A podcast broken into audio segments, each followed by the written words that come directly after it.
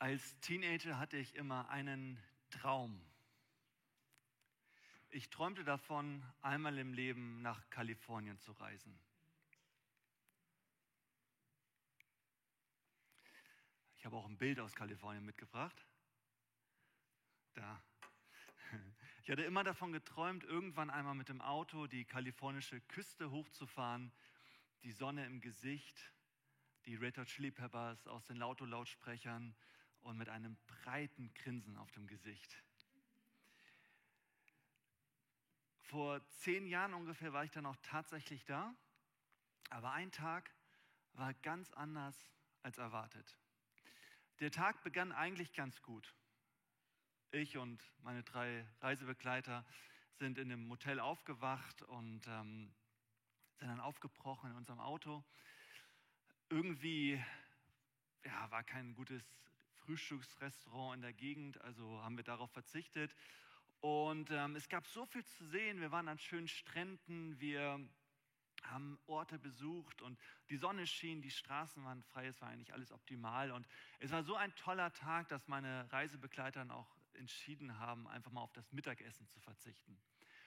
Und ähm, als der Nachmittag dann so voranschritt, dann äh, merkte ich so ein Krummeln im Bauch und wir, wir fuhren da die Straße lang und rechts und links waren tolle amerikanische Restaurants und ich liebe amerikanisches Essen. Und ist jedes Mal so das Wasser im Mund zusammengelaufen und ja, sind wir einfach so dran vorbeigefahren.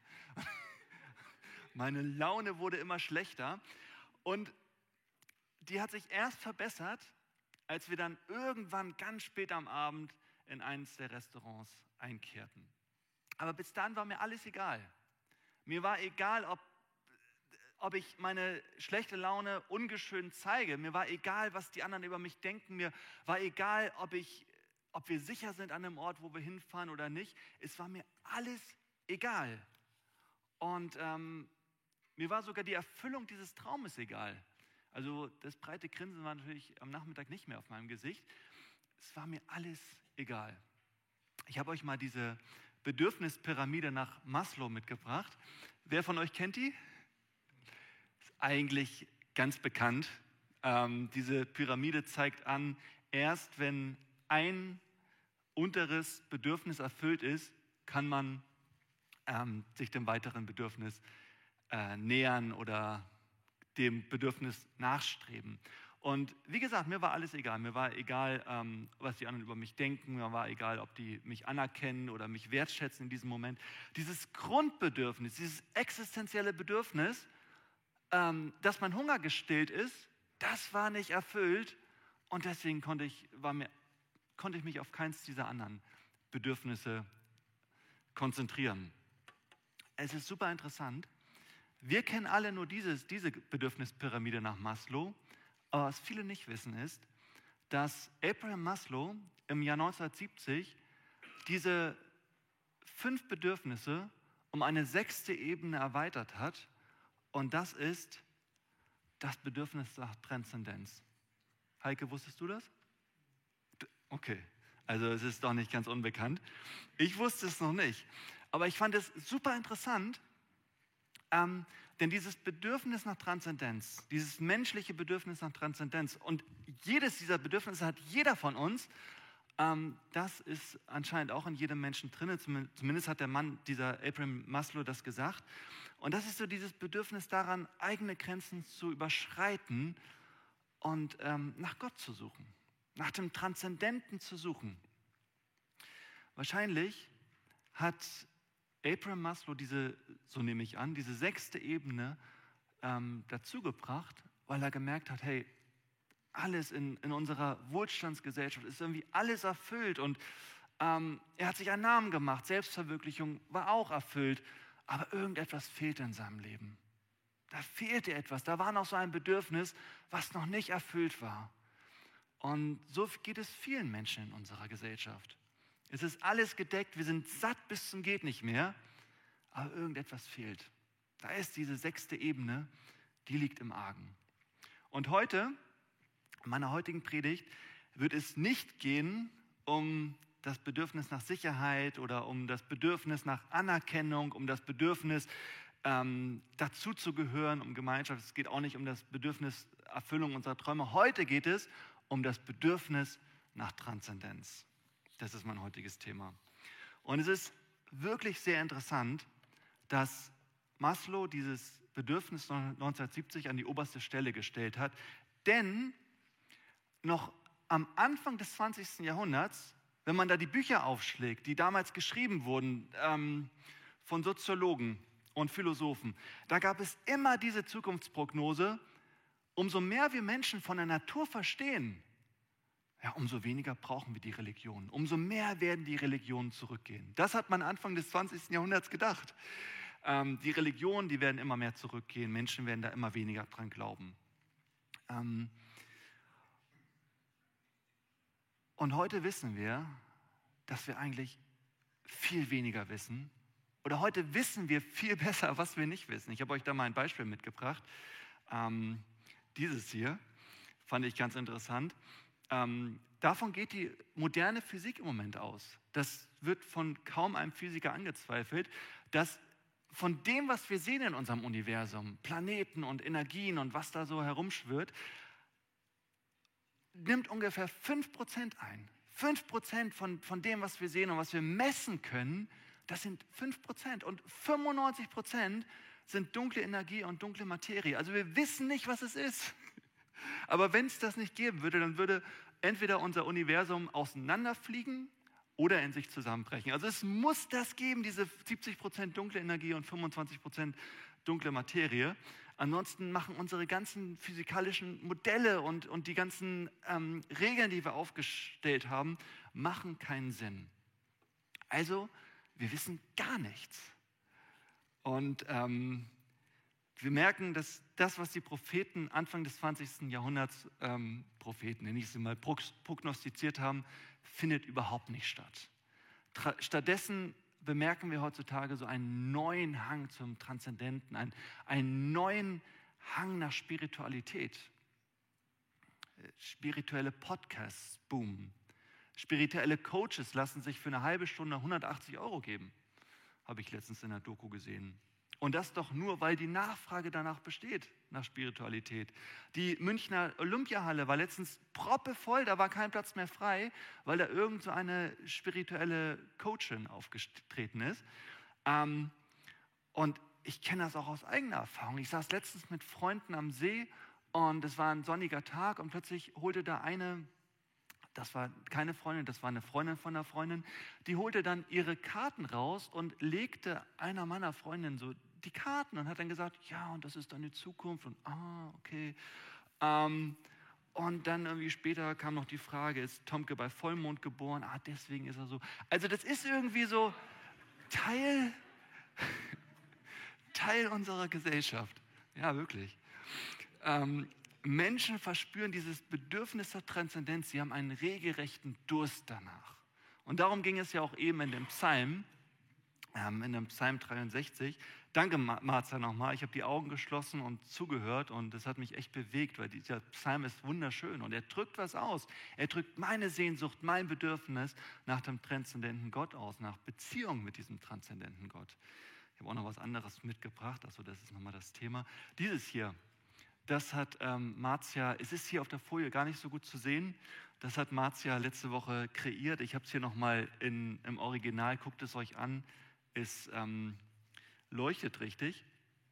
Also ähm, danke dafür. Ähm, in, diesem, in diesem Psalm, er geht los mit, mit dieser Sehnsucht. Gott, du bist mein Gott, ich sehne mich nach dir, dich brauche ich, wie eine dürre Steppe nach Regen lechzt, so dürste ich, o oh Gott, nach dir. Und hier wird so ein ganz großer Durst ausgedrückt. Und starken Durst zu haben, ist noch viel schlimmer als starken Hunger zu haben. Wenn ich in dieser Geschichte in Kalifornien seit drei Tagen nicht mehr getrunken hätte, dann hätte ich euch nochmal eine ganz andere Geschichte erzählt. Was passiert, was passiert, wenn Menschen nichts zu trinken bekommen, wenn sie Durst haben? Man wird körperlich und psychisch verrückt. Man sieht Wasser, wo keines ist. Man stopft sich alles Mögliche in den Mund, wovon man sich irgendwie Durstlöschung erhofft. Und manchmal kommt es mir so vor, als ob sich manche Menschen genauso verhalten, die keinen Durst nach Wasser haben, sondern nach dem Transzendenten. Sie sehen Gott, wo keiner ist. Sie versuchen dieses Bedürfnis mit allem Möglichen zu befriedigen, aber es funktioniert so oft nicht. Und ich habe euch für heute drei Prinzipien mitgebracht, von, ich, von denen ich denke, wie es funktioniert. Die habe ich hier mitgebracht und ich möchte anfangen mit dem ersten, dass man nämlich sagt, hey Gott, um dich allein geht es mir. Ich will dich kennen und darüber hinaus erstmal nicht. Ich will deine Liebe und darüber hinaus erstmal nicht. Nichts. Genau das sagt nämlich David am Anfang dieses Psalmes. Er sagt, deine Liebe bedeutet mir mehr als mein Leben. Was für eine Aussage. Also mit eigenen Worten nochmal ausgedrückt, was David hier macht, ist, er geht zu Gott und sagt, Gott, alles, was ich jetzt will, ist deine Liebe, deine Liebe spüren. Es, es geht mir um dich allein, aber nicht um das, was ich von dir kriegen kann. Also er betrachtet Gott als einen, einen Zweck in sich selbst, als einen Selbstzweck und nicht als ein Mittel zum Zweck. Was das bedeutet, wird deutlich, wenn wir uns mal Davids Situation ansehen, in der er den Psalm schreibt. In Vers 1 lesen wir, dass David in der Wüste Juda war und das sagt uns erstmal nicht so viel. Also warum war er in der Wüste Juda? Er war in der Wüste Juda, weil sein Sohn Absalom ihn dahin getrieben hat. Sein, äh, sein eigener Sohn wollte das Königtum an sich reißen. Er hatte eine Armee um sich versammelt. Er trieb David hinaus in die Wüste. Er wollte ihm ans Leder, er wollte ihn umbringen, sein eigener Sohn. Und Davids Leben stand Kopf. Es war alles durchgerüttelt. Alles, was ihm etwas bedeutete im Leben. Alles, was er sich erarbeitet und aufgebaut hatte, alles wurde ihm genommen. Er fürchtete sogar um sein Leben. Und es ist ganz interessant, dass David in diesem Psalm nicht sagt, Gott, gib mir die nötige Kraft, um das alles durchzustehen. Oder Gott, schenke mir mein schönes und sicheres Leben wieder. Immerhin, Gott, habe ich doch alle meine Pflichten erfüllt. Ich war doch ein guter König.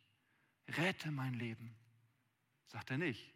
Stattdessen sagt er, deine Liebe bedeutet mir mehr als mein Leben.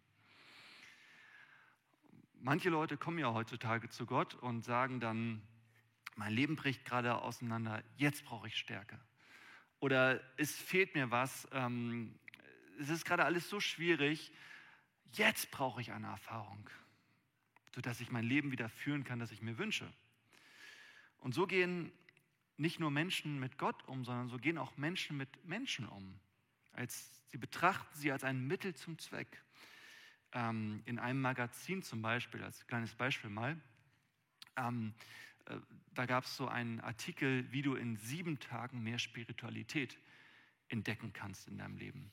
Und ähm, bei Tag 5 gab es dann den Ratschlag, tue eine selbstlose Tat. Tue eine selbstlose Tat. Lege bei dem Bettler an der Straße nicht nur 20 Cent in den Hut, sondern lege mal 20 Euro rein. Oder kaufe ihm ein kräftiges, leckeres Essen. Ist ein guter Tipp. Aber das kam mir irgendwie verkehrt vor, denn wie kann eine selbstlose Tat Hintergedanken haben? David sagt, wenn ich deine Liebe habe, dann, dann habe ich das Leben. Das ist alles, was ich will. Deine Liebe ist alles, was ich im Leben brauche. Ich weiß, dass ich, dass ich nicht alle Sicherheiten habe gerade, aber ich suche dich in deinem Heiligtum und deine Macht und Herrlichkeit zu sehen. Deine Liebe bedeutet mir mehr als mein Leben. Darum will ich dich loben. Mein Leben lang werde ich dir danken und meine Hände im Gebet zu dir erheben. Ich juble dir zu und preise dich. Ich bin glücklich und zufrieden, wie bei einem festlichen Mahl. Ein festliches Mahl werden wir heute Mittag haben. Vielleicht denken wir da nochmal daran, dass äh, Gottes Liebe so, so ungefähr ist.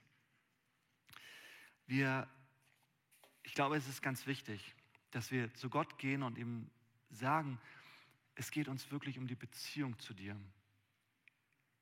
Und unser Durst nach Transzendenz wird sich erst dann löschen, wenn es uns um Gott allein geht und nicht um irgendetwas, was wir von ihm bekommen. Denn das ist gefährlich, ähm, wenn es uns nur um das geht, was wir von Gott bekommen können. Ich weiß, das ist ein sehr sensibles Thema, was ich jetzt anspreche, aber ähm, eine Bekannte hatte einen starken Kinderwunsch und hat sehr viel darum gebetet. Und umso länger sie darauf warten musste, umso schwächer wurde ihr Glaube, umso mehr litt ihre Gottesbeziehung darunter. Sie dachte, zu beten, an Gott zu glauben, ihm treu zu bleiben, das, das sei ein Mittel zum Zweck. Am Ende ist sie dann doch schwanger geworden, was echt schön ist. Aber ich wünsche ihr, ähm, dass sie das lernt. Hey, Gottes Liebe, sich mit Gott zu beschäftigen, das ist ein Zweck an sich. Ähm, ich glaube, das ist ganz wichtig. Ganz, ganz wichtig. Ich habe letztens noch etwas anderes gesehen, dass, ähm, wo sie ein, ein wissenschaftliches Experiment durchgeführt haben. Da haben sie äh, Kunstschüler genommen, die wirklich Spaß daran hatten, zu zeichnen und Kunst zu betreiben und ähm, haben diesen Schülern gesagt, okay, für jedes Kunstwerk, das ihr gemacht habt, für jedes Bild, das ihr gemalt habt, bekommt ihr eine Belohnung. Und ähm, kurzzeitig ist auch die Motivation dieser Schüler angestiegen, aber dann nach einer Zeit haben sie denen die Belohnung wieder weggenommen und plötzlich hatten die keine Lust mehr, Kunst zu betreiben, obwohl sie davor so viel Lust daran hatten. Also es ist gefährlich, wenn es uns nur um die Trophäe am Ende geht, wenn es nur, uns nur um das Ziel geht. Wenn wir sagen, ja, wenn ich das Ziel erreicht habe, wenn ich das und das von Gott bekommen habe, dann bin ich glücklich. Nein, wir müssen es so ein bisschen so machen wie die Kunstschüler ohne Belohnung. Es muss uns darum gehen, Kunst zu betreiben. Es muss uns darum gehen, mit Gott zusammen zu sein, seine Gegenwart zu genießen und danach zu streben, ihm immer besser zu, ihn immer besser kennenzulernen. Und das haben die Kunstschüler ja auch gemacht. Die haben ja, wollten ja immer besser werden in dem, was sie lieben. Ich weiß, jeder von uns hat schon mal dieses Gebet gesprochen, Gott, wenn es dich wirklich gibt, dann erhöre mein Gebet. Aber das Seltsame an so einem Gebet ist, dass es uns dann erst um unseren eigenen Wunsch geht und nicht um Gottes Wunsch. Denn Gottes Wunsch ist es, dass wir einfach nur zu ihm kommen, dass wir ihn lieben, ihn loben, weil er Gott ist. Und dass da dieses Streben ist, ihn immer besser kennenzulernen. Kommen wir zum zweiten Prinzip. Ähm, du hast ein Recht darauf. Du hast ein Recht darauf, mit diesem transzendenten Gott Zeit zu verbringen. Du hast ein Recht darauf, in Gottes Transzendenz zu sein. Was macht David in einem Psalm? David geht nicht zu Gott und sagt, oh großer Gott, wenn ich es würdig bin, dann komme herab.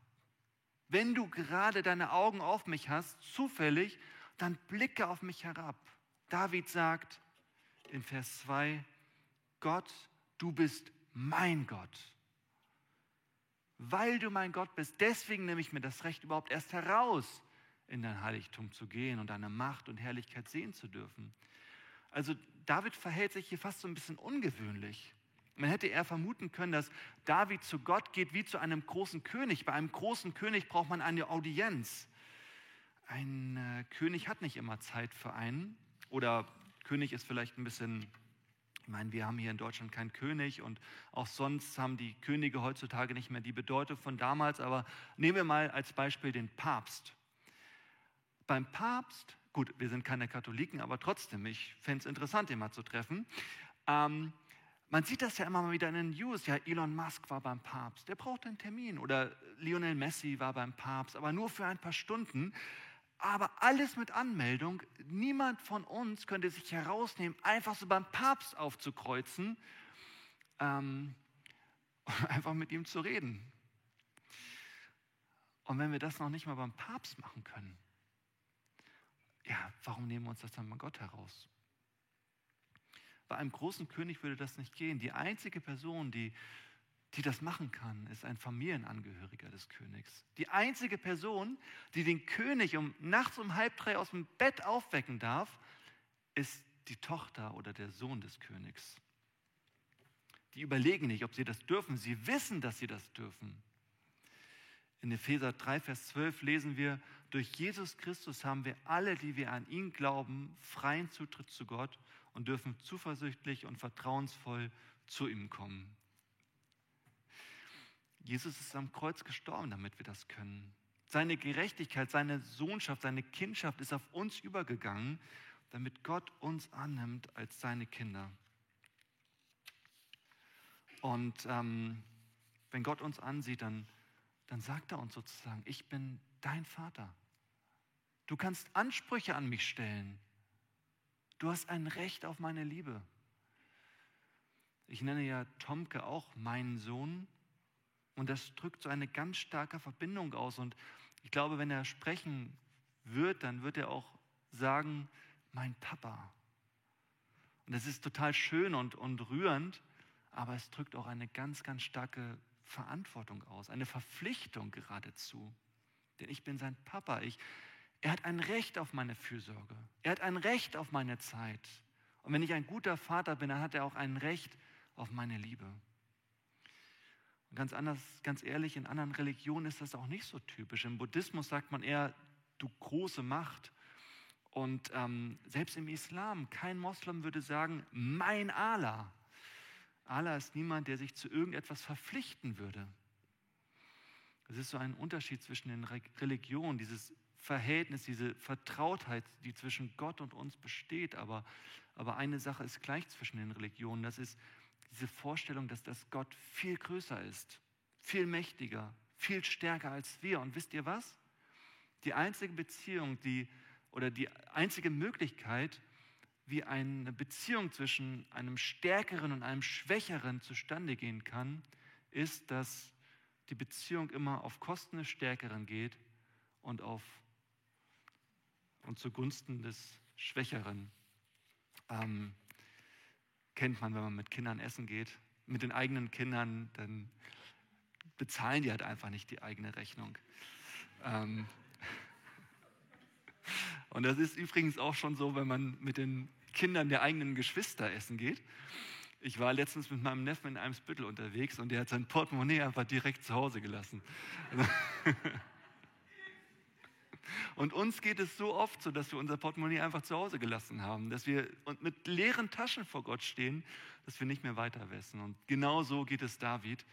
Und deshalb nimmt er dieses Recht in Anspruch, diese Vertrauensbasis, dieses Recht eines Kindes zu seinem Vater und sagt, Gott, du bist mein Gott.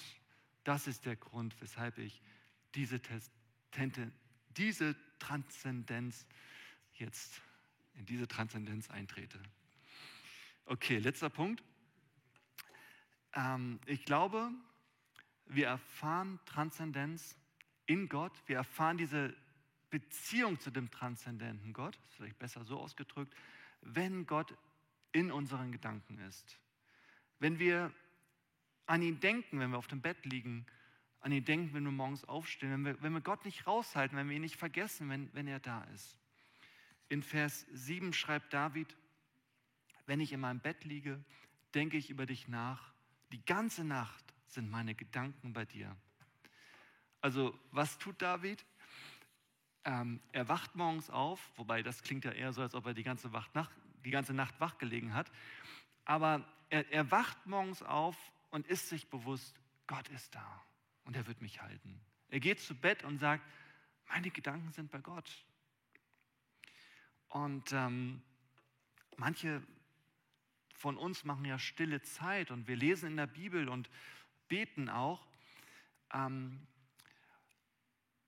und das führt aber nicht zwangsläufig auch dazu, dass, dass wir wirklich diese transzendente Beziehung zu Gott spüren.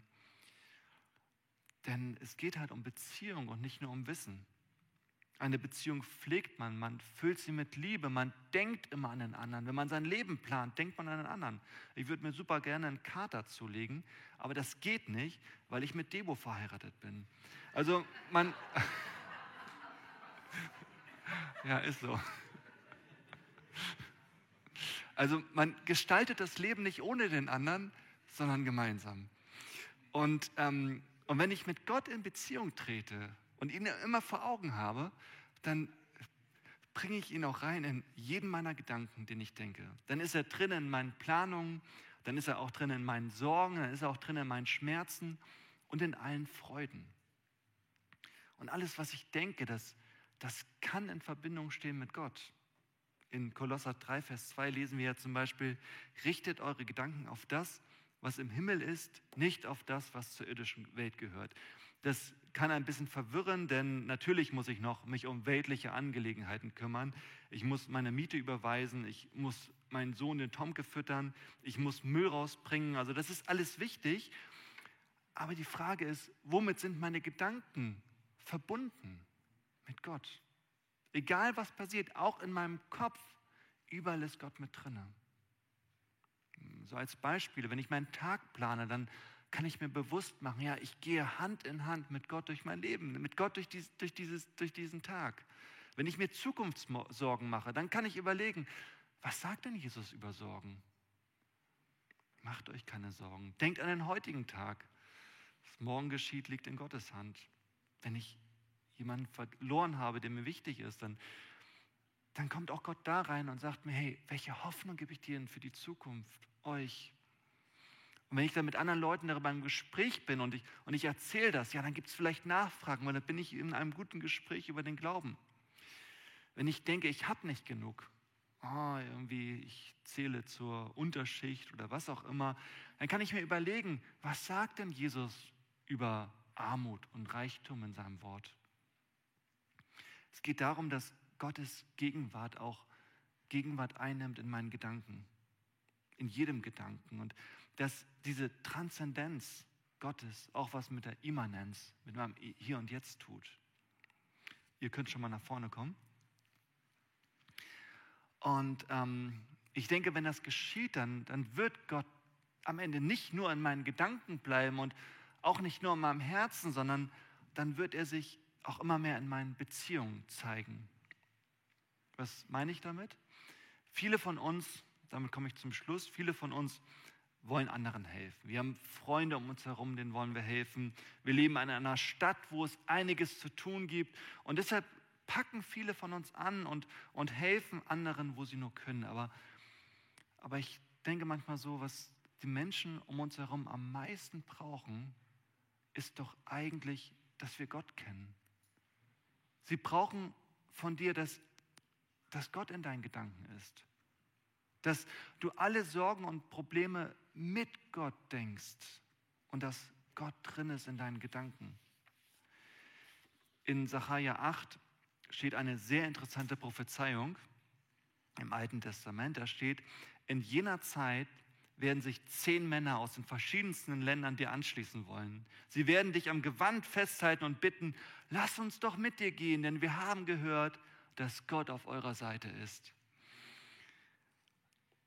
Versteht ihr, was das bedeutet? Willst du Menschen helfen? Willst du das Evangelium weitertragen? Willst du aktiv sein und Menschen um dich herum helfen?